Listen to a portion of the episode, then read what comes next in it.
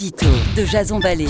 Un point, c'est tout. Une nouvelle étape dans la stratégie de vaccination a débuté avec l'arrivée du vaccin Johnson Johnson livré en France depuis hier. Le ministre de la Santé, Olivier Véran, a indiqué que les personnes âgées de 55 ans et plus, sans comorbidité, étaient désormais éligibles à la campagne de vaccination. Ajoutez à cela la vente dans toutes les pharmacies d'autotest pour 6 euros l'unité et vous obtiendrez une énième polémique dont seule la France a le secret. L'éducation nationale et l'État ne devraient-ils pas délivrer ces tests aux familles? Les masques ne devraient-ils pas être distribués gratuitement?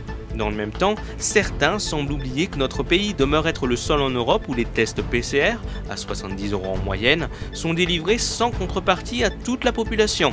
Certains trouvent encore le luxe de décliner une vaccination à l'AstraZeneca sous prétexte d'un risque infime de thrombose. Là encore, il faudrait veiller à regarder plus souvent les pays du tiers-monde qui, eux, n'ont pas la chance de se voir proposer plusieurs vaccins. Le problème d'un pays riche qui s'ignore, l'abondance de choix et l'assistanat généralisé.